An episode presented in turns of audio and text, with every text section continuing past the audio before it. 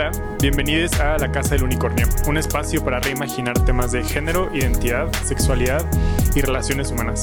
Yo soy Chema Jiménez y la verdad es que la conversación de esta semana eh, sí me resulta muy difícil y me genera mucha incomodidad, lo cual está bien, pero bueno, quiero ponerlo ahí de entrada. Yo soy Nino y no recordaba que las tres mellizas eran racistas. ¿What? ¿Las trillizas de Belleville? No, no, no, las, las tres mellizas. Un, dos, tres. Las tres mellizas son. Un, dos, tres. Y algo hace una bruja. No mames que nunca vieron ese programa. Creo que sí. Llevándome al pasado. Creo que soy muy joven para ustedes. ¿Las mellizas? ¿Las tres mellizas? Sí. Era como de Discovery Kids o algo así. Creo que, no me acuerdo si de Cartoon, eran tres niñas que había una bruja Ah, que claro, las, las odiaba por alguna razón y las mandaba como a cuentos y ellas tenían que resolver ¿Y por problemas. qué eran racistas? Y pues era un programa racista. Las eh, formas en las que caracterizaban a las personas eh, de origen afro o personas asiáticas era bastante racista. Ya. Creo que hablaremos de esto más adelante, pero siento que todo y todos somos racistas porque hemos sido criados como en este contexto Claro. de la verga. Claro. Pero bueno, hablaremos eh, de eso en un momento. Eh, yo soy Fernando Márquez, soy un hombre blanco, eh, heterosexual, lish, creo. Pero que he tenido. Eres, eres el enemigo Ish. Soy enemigo y he tenido todos los privilegios que una persona eh, puede tener. Y mi opinión, la verdad, es que en temas de lo que vamos a hablar, eh, por más que tenga una opinión fuerte al respecto, no debe ser tomada en cuenta. Um, hola, yo soy. Ah, sorry. No, date, date. Ah, ya, ok. Hola, yo soy Carlos. Y yo soy un panda solitario con la memoria de un elefante, cuya raza Ah. cambia según cuánta exposición de sol tenga yo a través del año. Descripción, bonita. creo que es de las mejores que hemos Sí, tenido. Siento que nos has dado en la madre, básicamente, a todos los demás.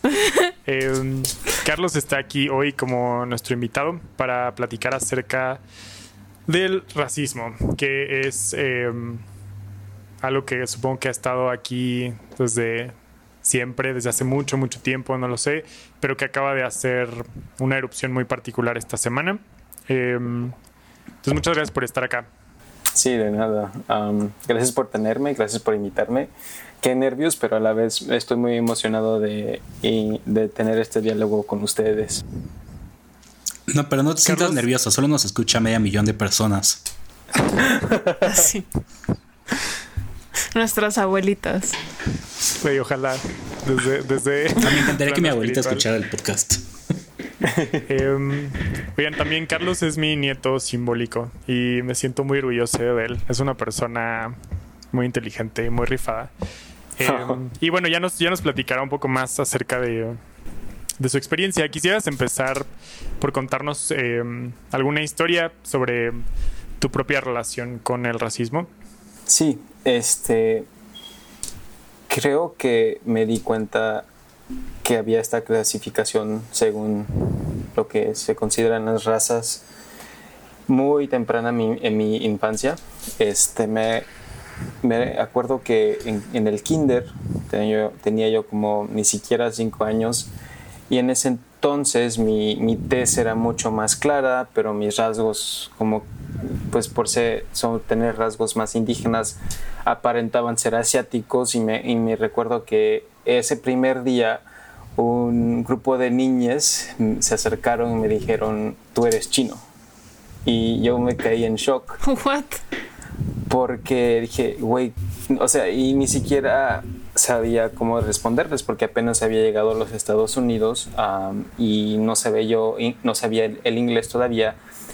Bueno, al menos a hablarlo, sí lo escuchaba yo, sí lo entendía yo y sabía que me estaban diciendo que era chino. Y Podemos, eso me- eh, te puedo interrumpir tantito, Sí. eh, solo porque me gustaría que, que- que dijeras, tú te fuiste, naciste en México y te fuiste a vivir a Estados Unidos a, ¿a qué edad? Sí, nací en México y me, me mudé a Nueva York como a eso del casi tres años. Ah, ni siquiera cumplí, había cumplido los tres años cuando me mudé a Nueva York. Así que la mayoría de mis experiencias han sido en Nueva York. He tenido el privilegio de que pues mi familia cuenta con un, pues somos documentados, así que siempre regresábamos a México, pero la mayoría de mis experiencias sí han sido acá. y por eso creo que eso fue la primera vez que me di cuenta que existe una clasificación según mis rasgos y según mi mi tono de piel según mi, mi fenotipo. Es curioso cómo... Wow, ¿y cómo, te sentiste estando tan chico? Ay, perdón. No, eh, ¿cómo, ¿cómo, te sentiste estando tan chico y de repente que te dijeran esto? O sea, así de... Me sentí incómodo, o sea, la verdad me sentí como en shock porque yo sabía quién, er, quién era y pues resulta sí que tengo descendencia china, pero eso es otra, otra otro tema, pero, o sea, no me crié con esa identidad. O sea, el, el hecho de que gente me estaba imponiendo una identidad que no sabía yo, me sentí como que me, me, me, sentí como cuando alguien te, te, da algo a fuerzas, como cuando tu mamá te da medicina a fuerzas, así fue como me sentí me, y no me gustó. Y eso se, se fue amplificando en cuanto me fui creciendo, después iba yo a México, me, me tocaba el sol y ya de repente soy indio y quién sabe qué, y, y como que hubo muchos comentarios que a través de, la, de mi vida se, se, hicieron acerca de mí, muchas, muchas este, observaciones acerca de mí según lo que veía la gente y eso no era. sí. También cuando yo me imagino esa escena, supongo que cuando te dicen algo como tú eres chino, no, no necesariamente o sea, lo están diciendo como una observación casual, como que siento que, que, hay algo de eso, o sea, como si estuvieran diciendo que eso es negativo. Exacto, y eso es lo que se, eso es como que lo inconsciente que, que, que, se comunica con estos mensajes. No es necesariamente que te están clasificando en un grupo o, en, o con algún tipo de gente por algo bueno, sino que están haciéndolo porque es algo malo. Sí, también me da mucha curiosidad cómo fue que ya a los tres años o no sé qué edad tenían, estas niñas ya, ya tenían como esa conciencia de que a la gente se le clasifica y que hay algunas clasificaciones que son mejores que otras. Pues hay muchos estudios que, que han enseñado que, que el racismo como es algo socializado, es, es, una construcción social. Los niños captan en, en estas este, en estas diferencias, en estas categorías desde los tres años. Cuando vas a una juguetería, ¿qué vas a ver? Vas a ver mayormente muñeca, muñeques de rasgos europeos. O sea, eso te señala a ti que eso es bueno. Y desde ahí empiezas a, desarrollar ese punto de, perspectiva que eso es bueno, eso es mejor. Y te empiezas a comparar según tus rasgos en donde estás en esta hierarquía racial. Claro, prendes la tele y, igual, personajes. Sí, las mellizas. No, o sea, las revistas, este, todo, creo que desde ahí empieza. Eh, ¿no? La, y, y, regresamos al punto de la importancia de la representación. Sí. ¿Y por qué, pasa, por qué pasa eso? ¿O quieren, quieren pasar a la conversación, la parte eh, de la conversación, antes de, entrar, adentrarnos al porqué de esto? Sí, creo que podría estar bien. Venga. Bueno, y, por qué, te preguntaba, eh, me interesaría saber por qué creen que pasa esto, o sea, por qué, por qué es este, eh, repito, eh, hombre privilegiado toda la vida, mi opinión no cuenta. les pregunto a ustedes por de, dónde creen que viene esta necesidad de los niños, por ejemplo, de separar, de, diferenciar, porque justamente eh, se ha estudiado mucho, ¿no? De esta necesidad de, la humanidad de diferenciar para sentirte superior o, qué, es, de dónde viene este. Hay, hay, dos cosas. Creo que primero es que como seres humanos siempre vemos el mundo en el mundo abstracto en categorías. Empezamos como a, categorizar, pero las categorías son, son, son este, clasificadas según eh, quién tiene el poder, o sea, quién es el que tiene el poder. Y, este, y y a base de eso pues este, se han creado estos sistemas de clasificaciones para mantener el poder en un a cierto tipo de gente. En el caso de, las Américas, ah, como pues todas las Américas somos, fuimos colonizados, ese poder se tuvo que poner en las manos de la gente blanca, más que nada los hombres blancos, y entonces se creó este sistema social uh, institucional, uh, sistemático, para mantener el poder en, ese, en solamente ese tipo de, gente. Y creo que pues ahí viene todo, o sea, ahí se crean la, la, forma en cómo hablamos, la forma en cómo nos identificamos y todo eso lo, lo vamos observando desde pequeños. Y creo que llega un punto decías justo antes de, que grabáramos, en el que eso se internaliza. Y entonces incluso si tú no eres esta, este hombre eh, blanco em, o de origen europeo, como que también adoptas estas creencias, ¿no? O estás em, clasificando o clasificándote o sintiéndote mal o sintiendo vergüenza por verte de una cierta forma, porque tu cuerpo es de una cierta forma. Sí, porque te vas comparando qué es lo que yo tengo que, es semejante a, a, esa, a ese grupo dominante, lo que nosotros creemos que es, que es bonito, lo que, lo que tiene el poder y creo que eso existía mucho en mi familia porque en mi familia tengo primos que tienen rasgos muy indígenas y otros que tienen el pelo rubio y somos familia. Y, y notamos eh, en mi familia que, por ejemplo, hace poco mi prima tuvo una, una, hija y sale con pelo rubio, ella es morena y, este, y, y como que todos obsesionados por el pelo rubio. Así que nos empezamos a asociar lo más posible que podemos hacia el grupo que tiene el poder, que en este caso es la gente blanca. Claro. Y es muy cabrón que igual existe toda una industria, como siempre llega como el, lado económico y capitalismo, pero como existe toda una industria para venderte estas aspiraciones, para verte a este grupo, ¿no? Y asemejarte a todo esto.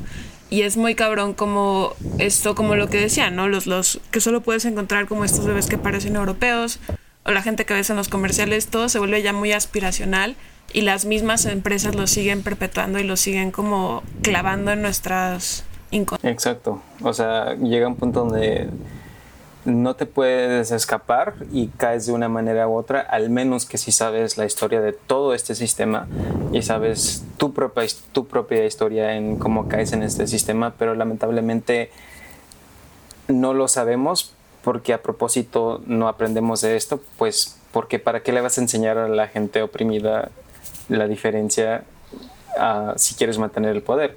Y esto lo digo, no, no, es que sea malo que ser blanco, o sea, creo que muchas veces la, gente confunde en estas conversaciones, ah, no, porque soy blanco, soy malo. No, no es que sea malo, sino que es el concentrar el poder o toda la importancia en un cierto grupo o ciertas, ciertos rasgos, eso es lo malo tener una, una, perspectiva pluralística es bueno, donde todos podemos ser incluidos, pero lamentablemente eso no lo tenemos en nuestras sociedades, tanto como en los Estados Unidos como en México. Así que de ahí vienen todos estos, problemas. Justo otro de los temas creo que es como, pues recientemente, no sé, hubo este influencer que, que ponía en Twitter que en México, respecto a todo lo que ha pasado, eh, a partir de la muerte de George Floyd, em, publicó algo así como, ay, desde, como soy de otro país, no entiendo bien qué pasa, y em, un influencer mexicano. Juan Pazurita, y... me vale verga. Juan Pazurita puso. Saludos a Juan Pazurita. voy, a aclarar. o sea que seguro es, seguro es una buena Voy a aclarar. ¿no? Yo A mí me ha tocado convivir un poquito con, él un par de veces. las veces que me ha tocado eh, convivir con, con él en eventos relacionados más bien a, trabajo, siempre ha sido. Eh, siempre se ha portado como un niñazo. Se ve, se ve eh, cero mamón, la verdad. O sea, como que buena persona. No me queda duda que tal vez sus comentarios venían de, un lugar bueno, pero siendo una persona con tanta, o sea, con, con tanto alcance, no, o sea, sí me parece que tienes cierta responsabilidad a mínimo cuidar tus palabras. Si no quieres opinar al respecto, todavía se me hace un poquito más respetable, pero, pero justo el problema del comentario y, y ya, ya, ya, me estoy perdiendo. Es que no, no, yo, yo vengo. yo, aquí, yo aquí lo puedo conectar porque. Dale. Si lo relaciono con lo que está diciendo Carlos hace un segundo, creo que puede ser que venga esto de un lugar de ingenuidad. Exacto. Y de un proceso que no, no, no se ha empezado, ¿no? Como alrededor de la deconstrucción. Y creo que la verdad es que en eso, yo por lo menos, o sea, también creo que estoy apenas empezando. Eh, o sea, sobre el género y no sé qué otras cosas, a lo mejor ya he pensado más y he hecho cosas, pero sobre el tema de del racismo, que aparte siento que en México tiene mucho que ver con un tema de clase, o sea, no sé, sí, sí, Carlos. No, es que, pues sí, o sea, el racismo está muy interconectado con otros sistemas de división social, la, la clase, la, la, lo económico, pero en cuanto a esta persona, creo que no te das cuenta de, que existe esto porque tú estás nadando en este, en este sistema que te beneficia a ti. Así que claro, no te vas a dar cuenta. solo voy a aclarar para que quede claro, porque no, no termino de decir Chema el, el comentario. El, el eh, este King, eh, no me acuerdo, influencer eh, gringo, eh, subió un video hablando sobre lo que estaba pasando en Estados Unidos y él retuiteó, reposteó en su, su historia su respuesta, agradeciéndole por explicarle el problema racial y dijo, porque en México esta clase de cosas eh, no pasa. Cuando tenemos el caso de, de, Giovanni encima, eh, eh, o sea, es... es no, pero mínimo, si es un vato fresa, ¿qué chingados no vio Roma? Tal vez no quiere aceptar la realidad del mundo en el que vive. y cuesta mucho trabajo darte cuenta. pero ¿qué chingados no vio Roma? O sea, los fresitas de México, no todos vieron Roma y dijeron, ay, wow, Cuarón. Perdón, es que me molesta mucho. No, estoy de acuerdo. Eh, yo también. Esta ceguera selectiva, cuando sí han habido eventos grandes donde te pudiste haber informado y pudiste haber abierto los ojos, sé que mucho tiene que ver con ingenuidad, ingenuidad y una ignorancia de la que todos somos víctimas, pero puta, güey, hay límites. Perdón, dije grosería. No, no, la grosería está todo bien. No, yo, yo, estoy de acuerdo. Ah, odio a los influencers que hablan por hablar, güey. Me cagan los influencers. Perdón. No, está perdón. bien. No, no, está bien, Nino. Y este, te, te aclaro que tu, tu frustración, no sé cuál es tu identidad racial, si tienes una, pero eh, es importante validar esas, e, esa, esas emociones, especialmente si no vienes de un espacio de privilegio. Ah, porque muchas Yo veces... Vengo de privilegio, perdón. Ah, bueno, depende, o sea, depende, pero qué tipos de privilegios tienes, o sea... Eh, Soy una white chicken cualquiera. ¿Eres white chicken cualquiera? Pero es que justo creo que eso, es lo que está bien, porque estás reconociendo que está. Y, y, en este podcast siempre hablamos como de eso. O sea, intentamos darnos cuenta desde dónde estamos hablando. Y creo que eso es lo más importante eh, repito, yo soy blanco, tal vez no, debería tener como, como, como, como, esta opinión tan fuerte, pero creo que lo más importante, como, como, tú dijiste, eh, Carlos, es, es empezar eh, por uno mismo y, darte cuenta y voltear y voltear y decir como, güey, ¿qué privilegios tengo yo? Y siendo una, persona a la cual te voltean a ver tantas personas y teniendo el alcance, y, lo que está cabrón es que además por ahí yo, igual puse otro tweet de, de qué pedo eh, eh, que, que, todos los influencers salieron a hablar al respecto de lo que estaba pasando en Estados Unidos, pero en cuanto empezó la conversación a lo que estaba pasando en México, nadie está diciendo nada, ¿no? Mm. Y, y, ahí es donde, donde sobre todo veo, veo este la hipocresía en su máxima, es su máxima expresión y sí me parece que, que,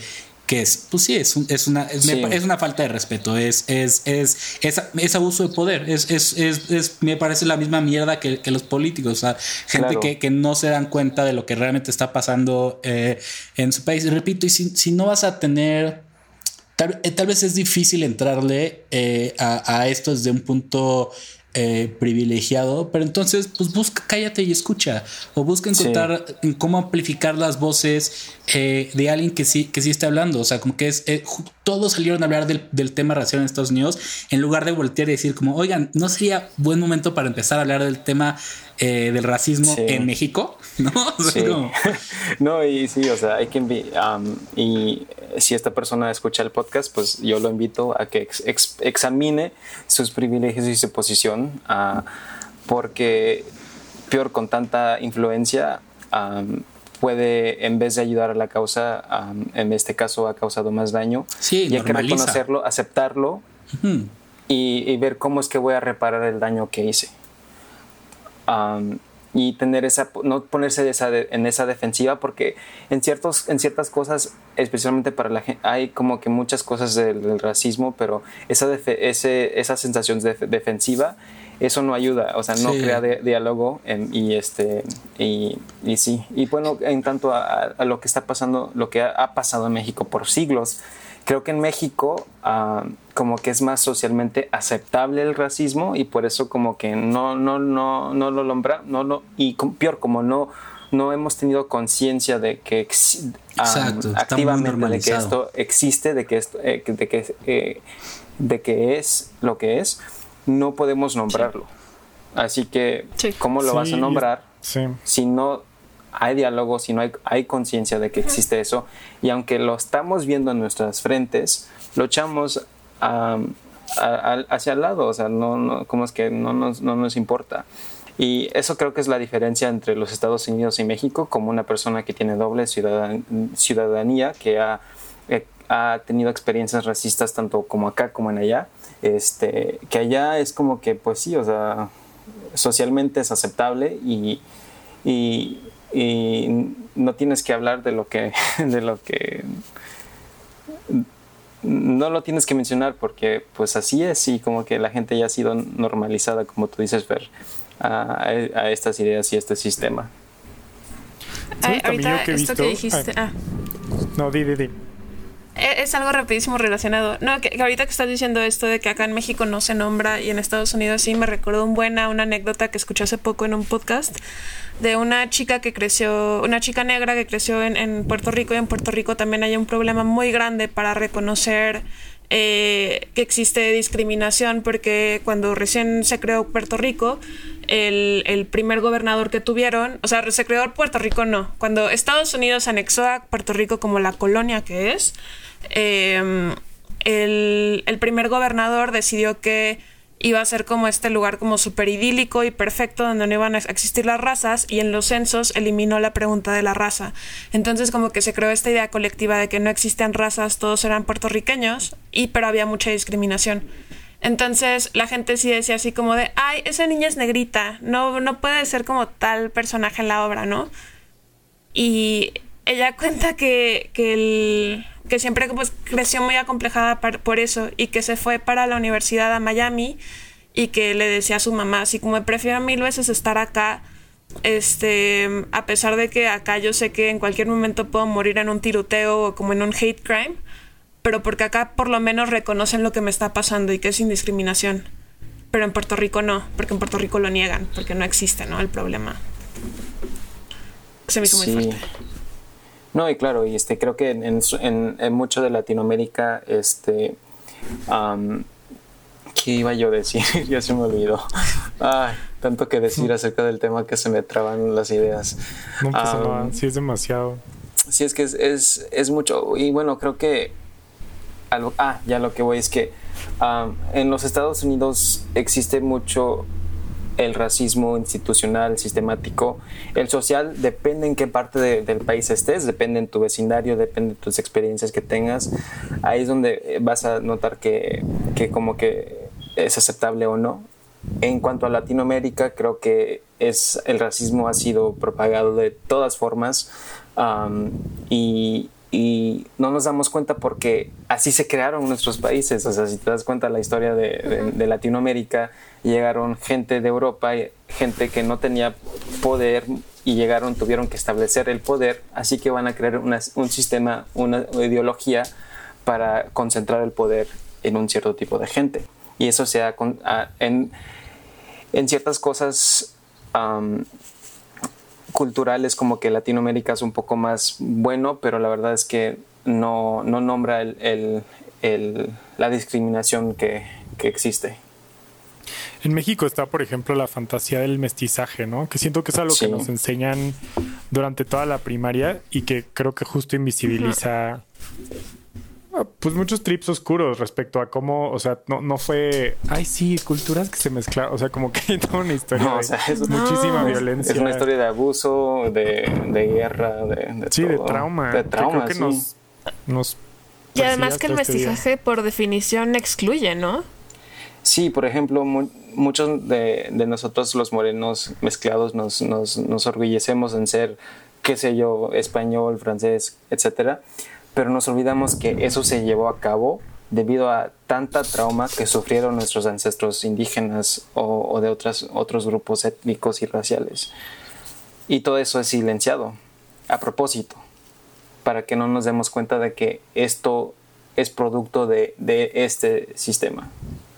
Sí, justo yo quería, quería decir que algo que yo desde afuera percibo en gente latina en Estados Unidos o en gente racializada en general, sobre todo millennials y gente más joven, es que hay como, como un cierto nivel de empoderamiento y de pronto veo cada vez más gente que está como, pues como contenta con su cuerpo, incluso como desafiantemente orgullosa con su cuerpo y tratando de, habitar estas identidades. Em, y creo que, que no sé, creo que en México, o sea, yo, yo mm, o sea, también creo que tengo muchísimos privilegios. Creo que lo que hace un poco más particular mi experiencia es que yo, yo no me considero una persona blanca. O sea, sí creo que, que, no sé, mi fenotipo es como más moreno, aunque hay como otras cosas ahí más mezcladas o lo que sea. Y justo eh, Güey, eres blanquísimo. sí. sí lo. Pues está bien. No sé. Ha sido un trip. Porque igual y sí lo soy, yo no sé. Pero. Es que ese es el conflicto que. Perdóname, Chema, pero ese es el conflicto que, que, crea este el racismo. Es que te, te tienen. De repente te tienes que categorizar. Exacto. Y, en vez de... justo como, o sea, porque a lo que iba, más allá de querer como decir, ay, sí, yo soy súper. Tengo una amiga que igual dice como que es morena y no es nada morena. O sea, más allá de eso es como, yo puedo identificar que mi papá tiene piel mucho más oscura y viene de una familia em, como creo que, o sea, con una experiencia de clase diferente, por ejemplo, a la de mi mamá, que sí creo que es mucho más blanca, aunque es muy complicado, es mucho más complicado que eso, lo que sea. Pero yo lo que quería decir es que había una parte de mí que creo que siempre ha rechazado mucho los lados míos que siento que son más. Claro. Mexas, ¿no? O indígenas o lo que sea. Pensando en lo que dice Carlos, como que siempre cualquier cosa que me acerque como a lo lo que sea, no sé ni cómo llamarle europeo. bueno, en inglés, le en inglés le llamamos whiteness, así que creo que lo mm. directamente se traduce sería la blanquidad o blanquez. ¿Blanquitud? Blanquitud, sí. sí, sí, sí. Entonces nada, no es por, no quería darme las de. O sea, pero ya ha sido un trip, o sea, en muchos momentos de mi vida como que no sé, tengo rollos con. Vamos a sacar el pantone. No, claro, es, que o sea, es, es, esta cuestión de, o sea, lo que, a lo que tú vas es este rechazo a algo que incluso debería ser eh, tal vez hasta más em, empoderador o, que construyera tu identidad eh, más en la parte de, orgullo de tu historia, de tus raíces, ¿no? Y solo y lo rechazas simplemente por, por este estereotipo o, pues sí, pues el prejuicio eh, social eh, que, genera el, racismo, ¿no? Y me hace pensar lo que dices, Chema, de, todas estas personas que luego clásico white chicken, este, ¿qué pone? Ay, a mí siempre me preguntan que si soy de Francia o, de. No, disco, pues mamo, o sea, cállate, güey. No, y justo, y justo como estas partes que te rechazas en ti, como hemos dicho de otras, de otros temas aquí en el podcast, las proyectas hacia afuera y entonces vas y haces mamás también con gente. O sea, no sé, porque creo que algo que también hace rato hablábamos es que es importante como mm, reconocer las formas en que ejercemos racismo. Em, entonces, bueno, no sé, no sé si ya desvié, si me metí en aguas muy borrascosas. No, eh, no, no, no, pues es que esto es muy, muy borroso y hay que nadar. Sí. Sí, sí, sí, sí. Eso me gusta. Creo que, es cierto.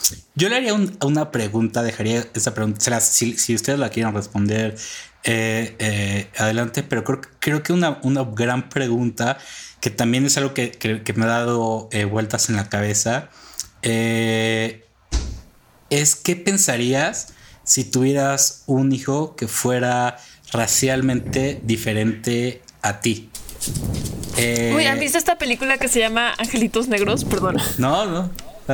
¿De qué se trata esa película? Ok, no sé si vieron. Güey, es horrible. Es como la versión de Imitation of Life gringa. De hecho, creo que en uno de los remakes sale una de las actrices que salió en una de las películas gringas.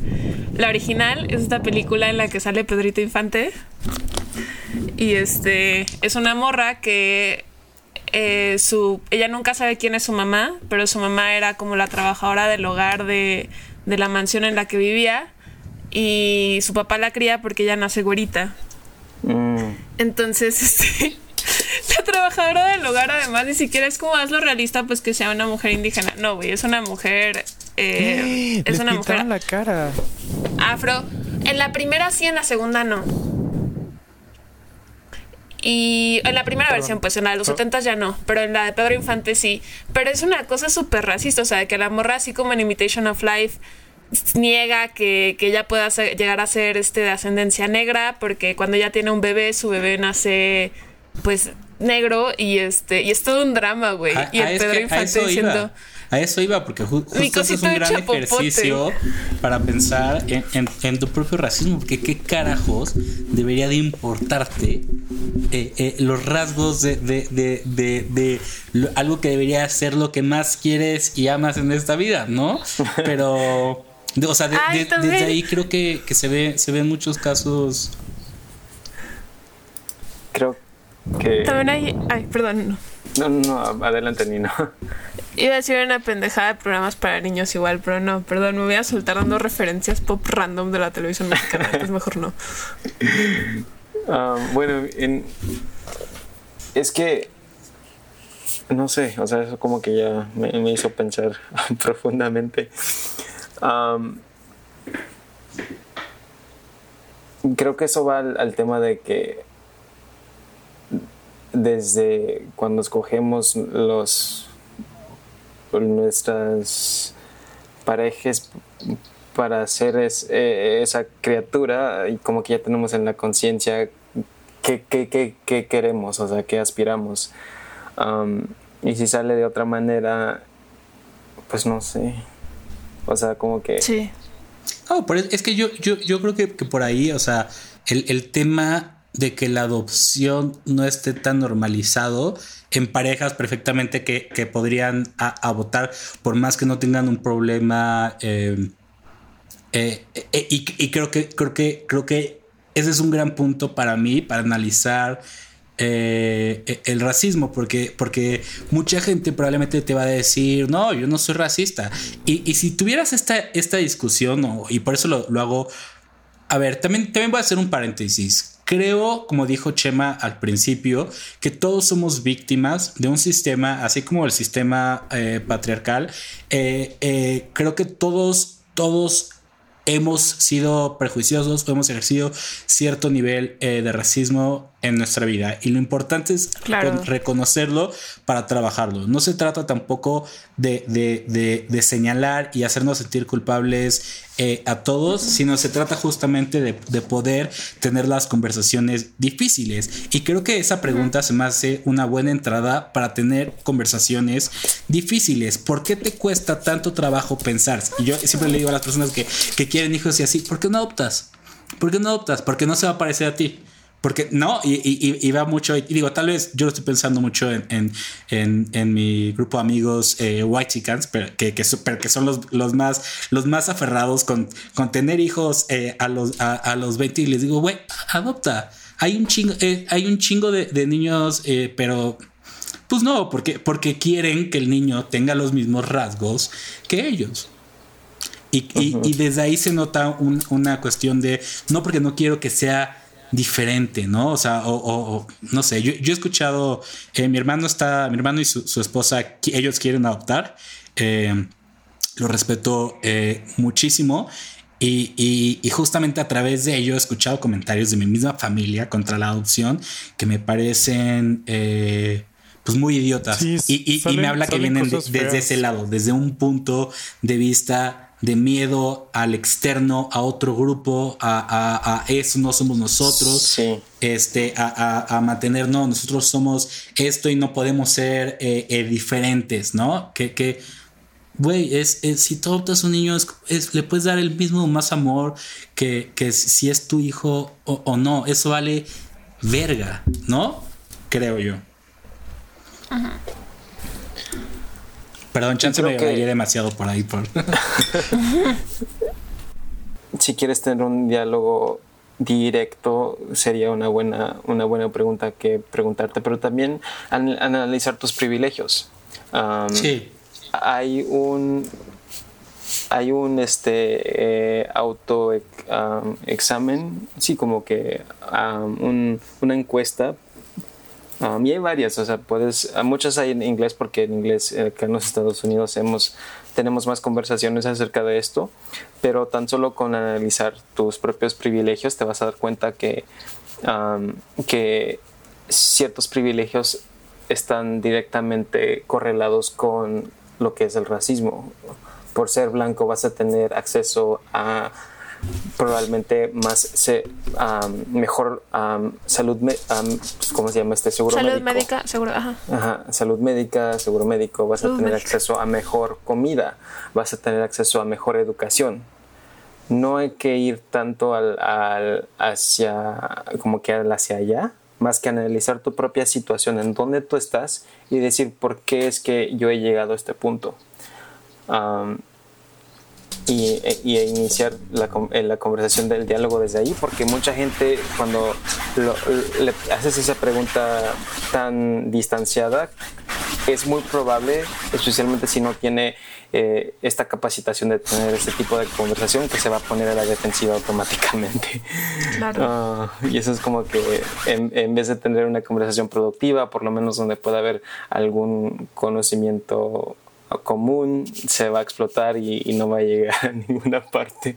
En mi experiencia, te lo digo desde mi experiencia, ah, porque hasta nosotros como mayormente familia morena, aún tenemos mucho racismo internalizado y he tenido que buscar esos medios de, de dónde posicionar mi familia, mis papás, para que se den cuenta de, de cómo hemos internalizado el racismo y, y, es fácil este, dar ese punto como que hacia allá, pero hay que en realidad ver hacia adentro cómo es que nosotros practicamos, cómo es que que le damos, le echamos leña al racismo desde nuestro, desde nuestro propio círculo, desde, nuestro, desde nuestras propias vidas.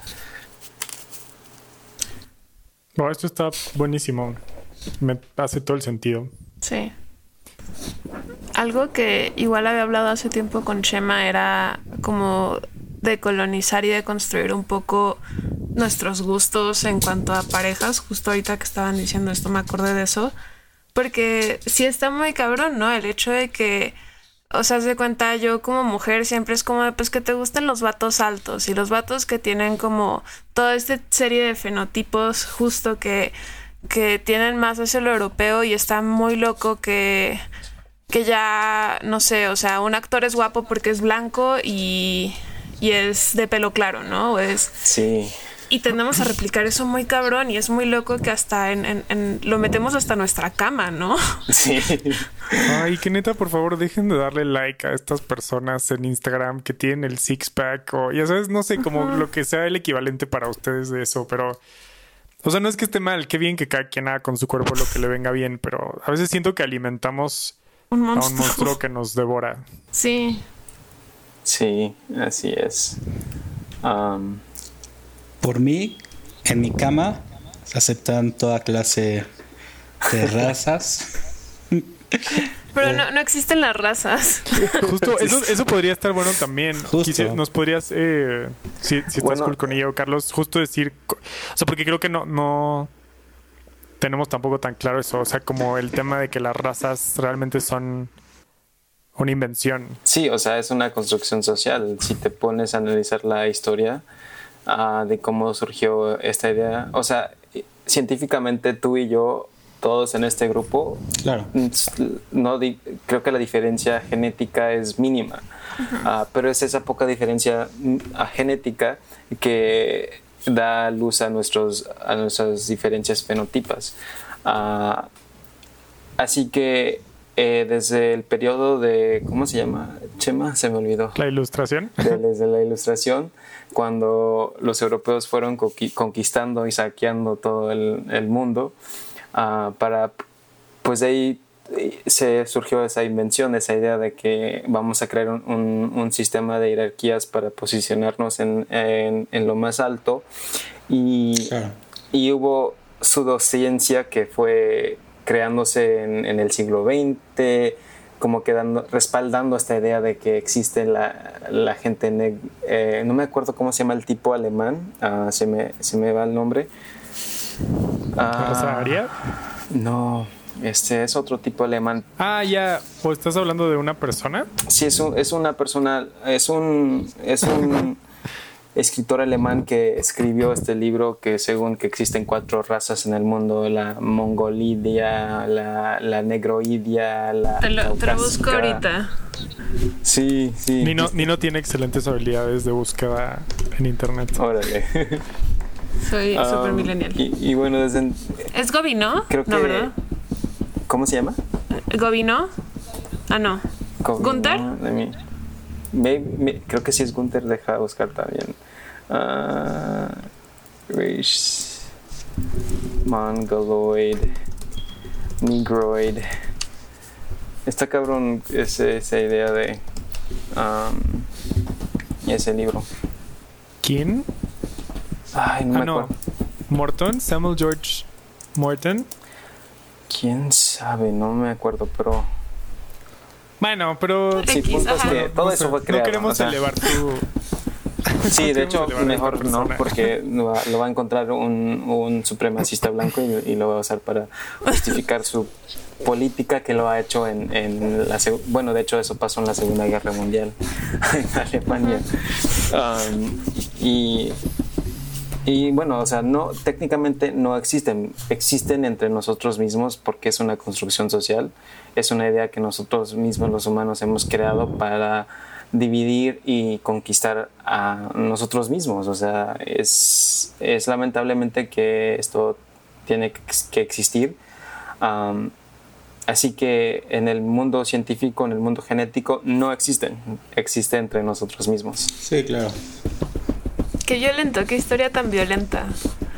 El pensar que, que es para oprimir a otros pueblos. O sea, obviamente para eso sirve ahorita, pero que el origen sea algo tan bélico está muy cabrón. Sí. Y de ahí viene todo. mm, Bueno, de hecho, muchos otros sistemas opresivos. De ahí Sí. como que tiene Justo la raíz. policía, ¿no? O Justo sea, yo la policía, porque- a esta actriz. Sí, no, perdón. dime. Hablando del tema del policía, si te das cuenta, el origen de la policía en el siglo XX fue para proteger la propiedad y los intereses de la gente que estaba en poder. ¿Y quién estaba en el poder? Que es justo lo que Sí, sabía decir Anonymous. Es, es, Justo yo o sea, es escuché. eso. ah. Sí, yo escuché a esta actriz que se llama Angelica Sí. Cross que estaba diciendo que justo, yo no sé esto, pero eso dijo ella, em, que la policía se inventó justo después de que en Estados Unidos los esclavos, les esclaves fueron liberados em, para cuidar, o sea, que era como esta especie de fantasía de venganza que tenían las personas que habían sido dueñas de esclaves, como, y entonces era una forma de proteger que no fueran a regresar como a vengarse después de, de- de todo lo que habían pasado. Sí, exacto. O sea, era como que un sistema de, de ¿cómo se llaman? Pues sí, o sea, para traficar y mantener los humanos o- o que estaban bajo el sistema de esclavitud. Ah, y de hecho muchos se fueron a México, porque México, no sé si, si se saben, porque esto yo no lo sabía, porque igual, ¿cómo es que vamos a aprender de, estas narrativas de, gente negra, gente que estaba contra el- el- la esclavitud? Vicente Guerrero, creo que, bueno, los, los de la historia me pueden corregir si estoy mal, ah, pero según las narrativas que yo he leído es que Vicente Guerrero prohibió el racismo en México y mucha gente ah, esclava negra de los Estados Unidos se pasó la frontera a lo que era entonces México, en Texas, y quiso establecerse ahí porque, o sea, en ciertos casos íbamos bien y de la nada, ¡pum! O sea, hay como que movimientos para como en todo, o sea, para... Siento que es clásico matar. México firmar cosas muy progres, pero que en la práctica Sí, güey. 100%. pasan. Yeah, yeah. Pero qué curioso que siempre hablan como justo de cómo ayudaban a, o sea, bueno, las narrativas gringas que me han llegado a mí es que ayudaban a los esclavos a llegar a, llegar a Canadá, pero no a México. Sí. Entonces, sí, Y eso refleja otra vez esta, esta idea de que quién es mejor, quién es... Claro. eh, am, sí, no, no, no se escucha de eso. Y de hecho, sí, hay varios. Creo que está... a- an- a- hay una autora, ¿cómo se llama? Anita Scott Coleman, que igual sus papás eran afrodescendientes, se fueron a México por un tiempo, estuvieron ahí, preferieron estar ahí porque pues en, en, eso entonces, aunque ya la esclavitud se había ah, terminado, pues aún existían estas leyes muy muy racistas en los Estados Unidos. Y, pero nunca se escucha de eso, nunca se escucha porque igual, ¿por qué vas a, a resaltar esas historias de resistencia si quieres mantener este sistema? Y, y algo que creo que también ahorita me recuerdo que es muy fuerte es que a nosotros en la historia que nos enseñan escolarmente en México, o sea, en la SEP, todo viene, bueno, de entrada, muchos de nosotros no sabemos que existe como una un, un grupo en México que son los afrodescendientes Sí. y que son están muy presentes. Y algo muy fuerte es que si le preguntas a la gente, el probablemente el único como personaje histórico negro que conocemos es Vicente Guerrero, justo.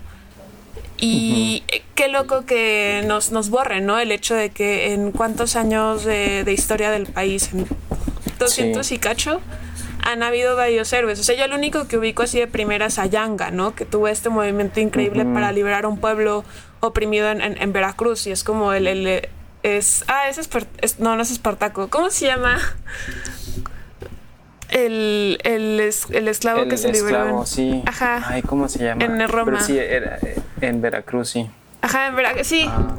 es como el Tupac Amaru, ¿no? De Veracruz. Sí, y entonces, exacto. este, eh, es muy loco que, que los libros de historia nos niegan todo este conocimiento y que también ignoramos, ¿no? El, el- Por primera vez en, en una encuesta del INEGI hasta este año se preguntó dentro de como cómo te identificas, si te identificas como una persona negra o afromexicana.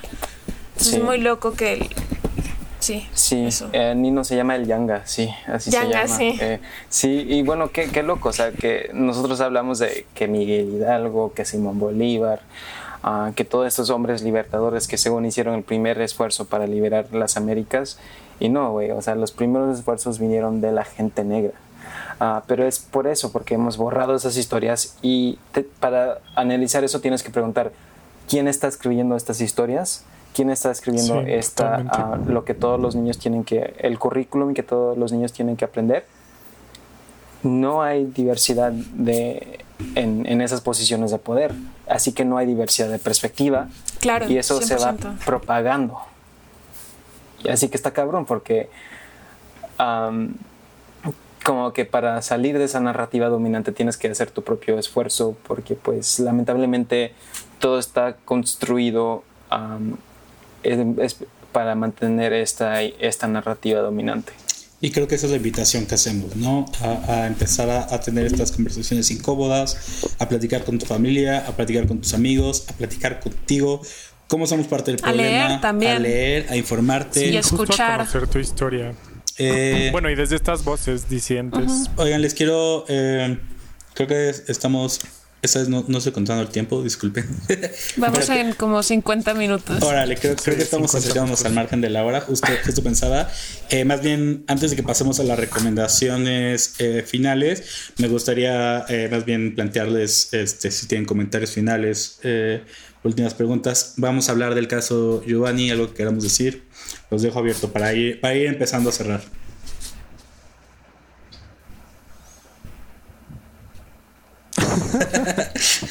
Silencio. Está- Es que, es que no sé, siento que es. Es, es, es un episodio denso. Este. Es un Creo tema. que Sí. Sí, creo que lo de Gi- Giovanni, tanto como le- lo de George Floyd acá en los Estados Unidos, es el simbolismo de- del daño que hace este sistema racista. Que las vidas humanas son no valen nada si, si no tienen ciertos rasgos, si no tienen cierto poder. Que todo está, ah, todo, todo se va a lo que es el racismo, o sea, todo está vinculado, todo está conectado.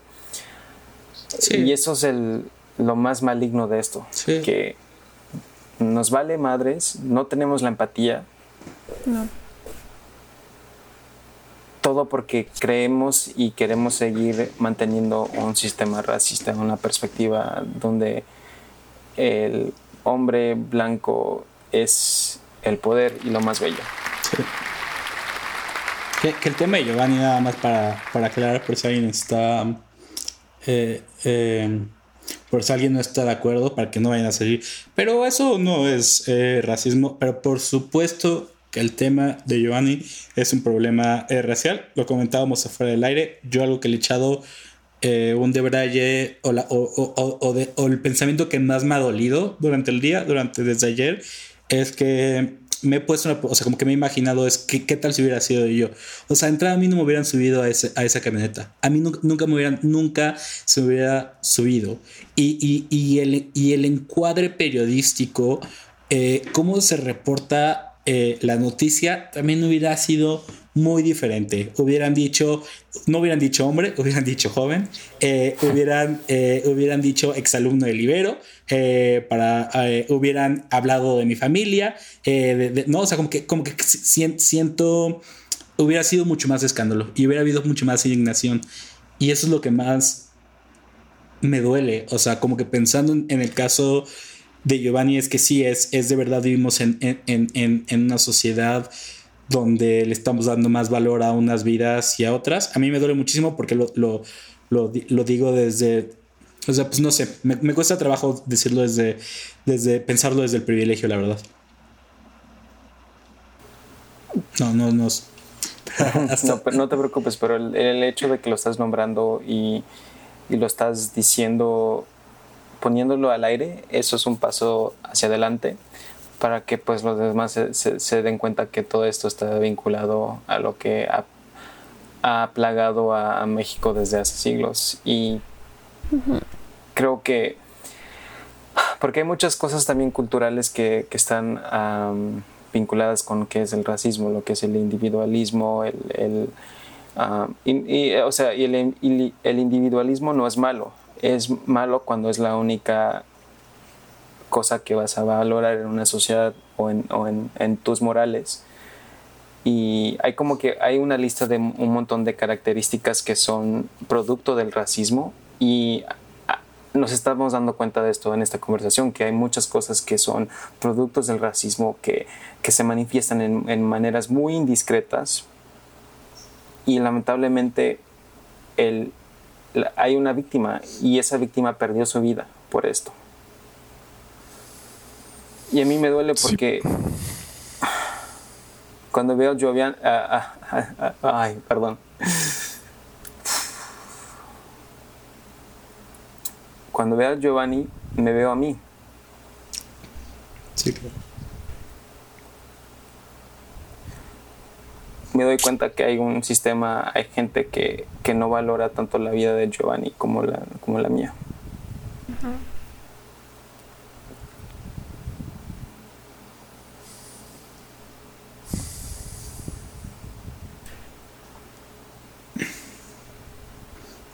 Pues sí, amigos. Y lo cabrón es que esta noticia llegó porque hubo un video, ¿no? Un poco era lo que hablaba con, otra cosa. Sí, es, es y, sí. sí. Alguien lo grabó.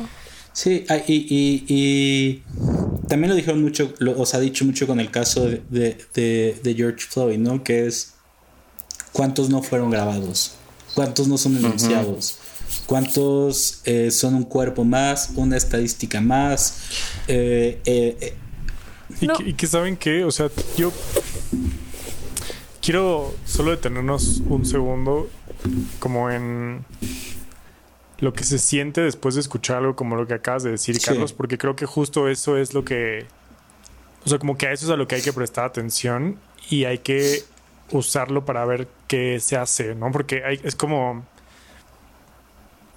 o sea, francamente parecía que no hay nada, como que se hace, ¿no? ¿Qué, dices? ¿Qué responde? O sea, es como yo creo que como una tristeza y una indignación muy profunda y creo que es importante no sé, como no no no escapar pronto de eso, sino ver que, o sea, de qué forma podemos usar eso, sobre todo las personas que tenemos más privilegios para para algo hacer, ¿no? Como respecto a esto, porque, o sea, al final del día, pues, los sistemas están conformados por gente y yo creo que es nuestra responsabilidad, la verdad. Creo que creo que hoy en día eh, es, es responsabilidad de, de cualquier persona que haya tenido eh, o crecido en privilegios eh, alzar la voz y, buscar darle canales a, las personas que han sido más, más oprimidas, ¿no? Creo, creo que creo que Gracias. pues no, al contrario, o sea... no, no, te, doy las gracias a ti, Fer, porque creo que eso es lo que yo quiero que los, los la audiencia, creo... Ay, perdón, me, estoy trabando otra vez. Ah, creo que eso es lo que quiero que la audiencia tome de esta conversación, que analice los privilegios y cómo es que va a usar sus privilegios para darle voz a los oprimidos.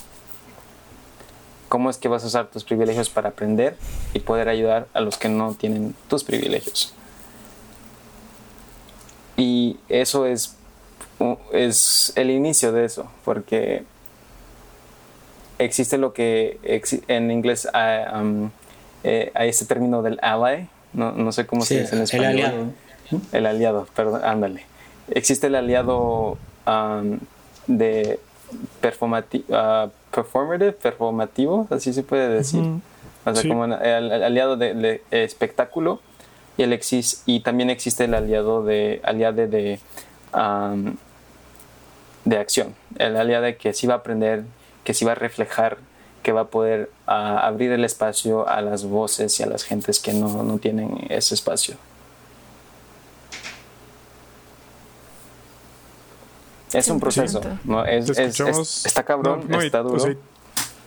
sí, pero creo que tampoco tanto, ¿sabes? O sea, Creo que para mm. ciertas personas, desde lugares de más privilegio, no está tan cabrón. O sea, se siente incómodo, sin duda. Exacto. Y puedes sentir culpa, pero no es como que te están subiendo a la patrulla. Exacto. No es, como, que, o sea, no es como que están entrando a tu casa a matarte. O sea, y, esa es la diferencia clave. O sea, como que sí creo que podemos echarle. Sí, es, es, como dices, creo que la palabra es, es incómodo.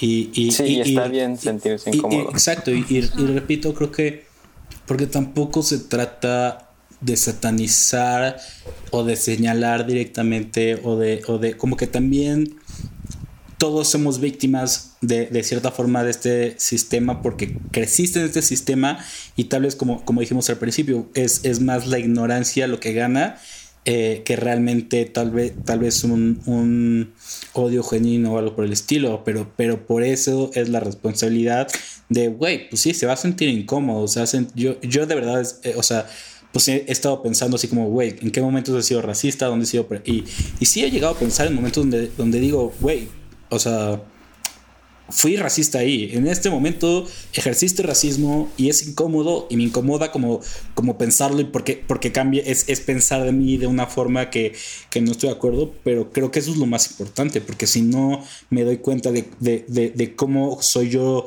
incluso eh, eh, racista, por más que sea por algo tal vez ingenuo o no, pero, pero creo que sí, hay que, hay que sobrepasar ese esa, esa incomodidad definitivamente y, creo que eso... Bueno, si quieren, quieren pasamos a la tercera parte. La verdad creo que cerraste muy, muy bien, Carlos. Eh, de entrada te vuelvo a agradecer por haber venido eh, a platicar eh, con nosotros de esto. Sí, gracias por la invitación. Ah, gracias por crear este espacio. No se olviden que el racismo no se termina con una, una medicina instantánea, es un proceso. Así que los invito a todos, los, los, invito a todos que, que, participen en ese proceso de, de, de, rehabilitación y de, de, de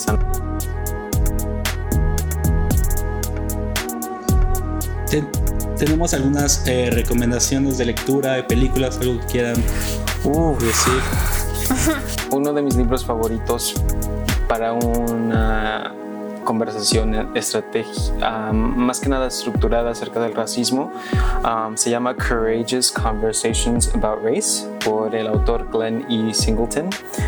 es un libro que usamos en mi oficina para, para desarrollar y estructurar conversaciones acerca del tema de la raza. Este, y también les quiero compartir una lista de recursos antirracistas en español. Esta lista es un documento en línea en Google. Ah, es un Google Doc que es gratis y para todos. El título de este ah, de este recurso se llama tal cual, recursos antirracistas en español. Fue una lista bueno, es una lista recopilada por la doctora Gabriela Kovacs Sánchez. a la doctora Gabriela la pueden seguir en Instagram como Profe. Eso es P-R-O-F-E, cada kilo, O de baja, A-T-S. Y esta lista incluye videos, artículos, libros, también incluye talleres en línea, imágenes y una serie de cuentas de Instagram que, tienen contenido en español. Ah, y también ah, lo que quiero resaltar de, esta lista es que incluye el enlace a un artículo que se llama Querida mamá, papá, tío, tía, abuelo, abuela, que es una carta abierta en español escrita por Black Lives Matter. Y también menciona los siguientes libros que son, bueno, fueron escritos por eh, autores negros de mucho prestigio y que de hecho fueron, digamos, como que los, los, los que iniciaron todo el movimiento uh, antirracista y, que continúan contribuyendo, bueno, cuyas ideas continúan contribuyendo hacia el movimiento antirracista y antinegro. Este, uno de los libros se llama La hermana la extranjera por Audrey Lorde eh, también mencionan esta autobiografía de Angela Davis. Eh, también Entre el Mundo y Yo por Tanehasi Coates y Mujeres, Raza y Clase por Angela Davis. Tal, y, ah, y por cierto, también está El Color de la Justicia por Michelle Alexander. Así que si no pueden encontrar esta lista, pues también por lo menos pueden buscar esos libros y, y para la facilidad de, de, todos ustedes, este, yo hice un enlace corto para que ojalá puedan encontrar esta lista. Ahora tomen en cuenta que este enlace corto puede cambiar.